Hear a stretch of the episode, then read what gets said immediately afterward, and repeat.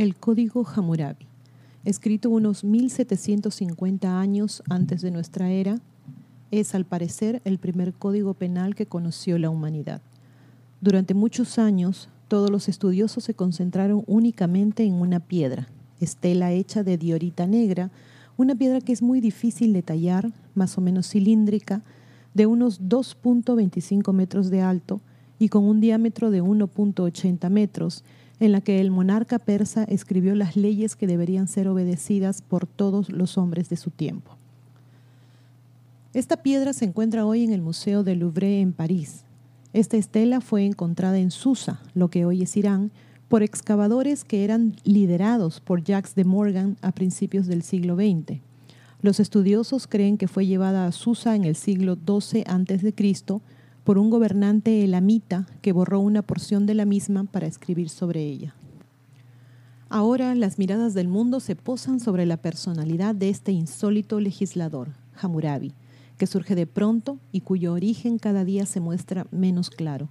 Mientras más se investiga sobre este hombre, más en tinieblas va quedando el lugar de donde vino, hecho que ha desconcertado totalmente a los historiadores oficiales, permitiendo que afloren todo tipo de dudas. Hammurabi fue el primer rey que por escrito estableció que su origen era divino.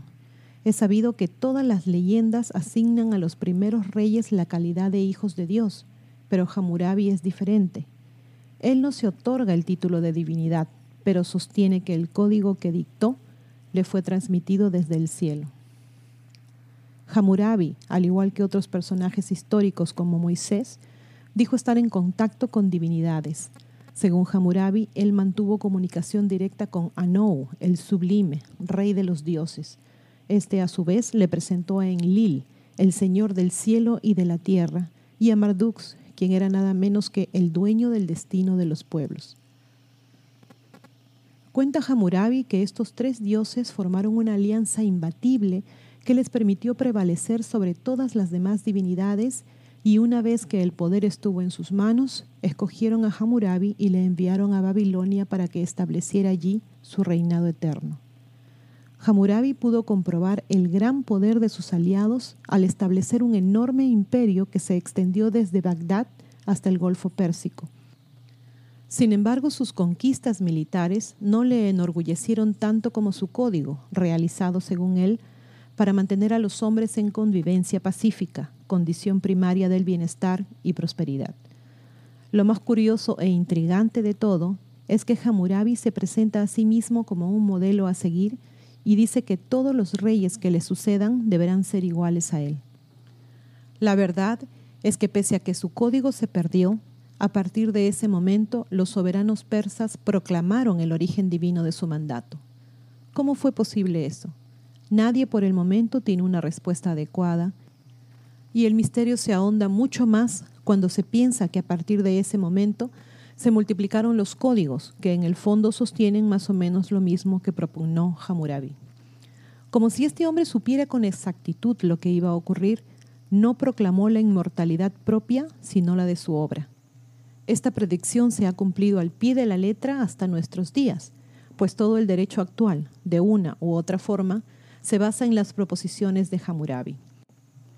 Su código, un manual del arte de juzgar a los hombres, un tratado completo de jurisprudencia, no puede menos que asombrarnos por su universalidad y su versatilidad. Pero Hammurabi no aclara nunca de dónde vino, cuáles fueron sus estudios, cómo se convirtió en el rey de Babilonia, país que ya 150 años antes de su aparición había alcanzado un alto grado de organización y de riqueza y potencia material. Pese a ello, Hammurabi aparece adueñándose del poder sin problemas y sin que nadie pudiese oponérsele. Es por eso que ahora los estudiosos se concentran más que en su código en su propia persona para localizar las claves que desentrañarán el misterio que rodea ese capítulo vital de nuestro pasado. Pero, ¿qué es el código de Hammurabi? Hay cerca de 300 leyes que discuten homicidio, agresión, divorcio, adopción, deuda de comercio, prácticas de agricultura e incluso disputas sobre la elaboración de la cerveza. Se dice que Hammurabi la tenía expuesta en Sipar, hoy Irak, en un templo. Antiguamente Sipar fue el hogar del dios Sol Shamash y en la parte superior de la estela se puede ver a Hammurabi ante este dios, con rayos saliendo de los hombros de Shamash. Los estudiosos creen que otra estela, ahora perdida, pudo haber existido en otras ciudades de Babilonia que eran controladas por Hammurabi. ¿Qué dice entonces este famoso código de Hammurabi? Ofrece uno de los primeros ejemplos de ojo por ojo, diente por diente. Contiene muchos castigos severos. Algunos exigen la extracción de partes del culpable, tales como lengua, manos, pechos, ojos u orejas.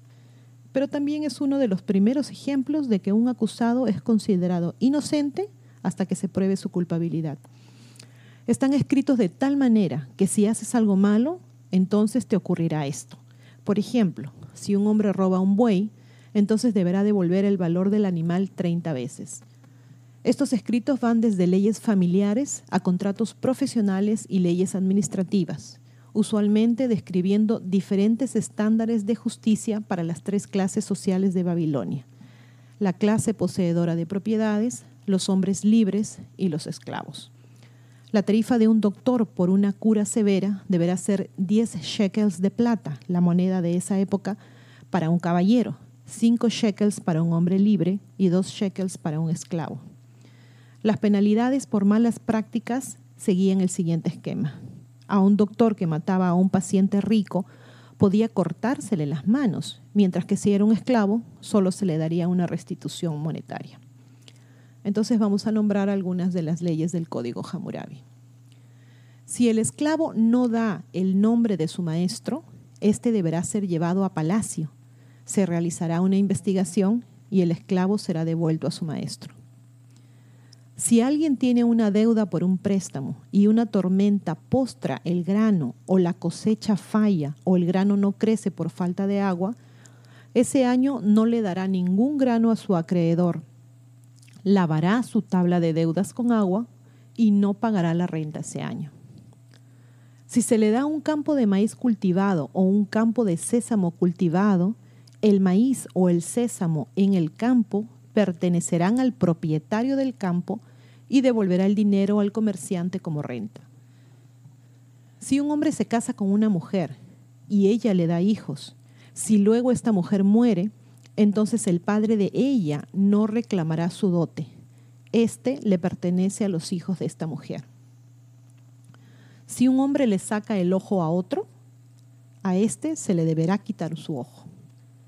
Si un hombre golpea a una mujer libre para que pierda a su hijo por nacer, pagará 10 shekels por su pérdida.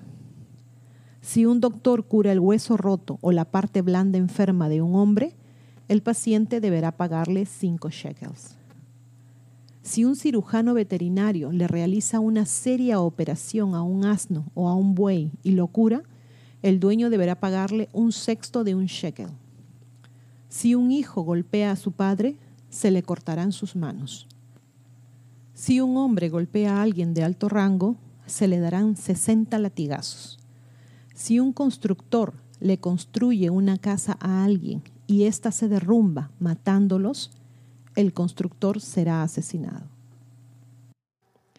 Por favor, no olviden suscribirse y hacer clic en la campanita para recibir las notificaciones cuando subimos nuevos videos, poner sus pulgares arriba, hacer like y compartir. A pensar bonito.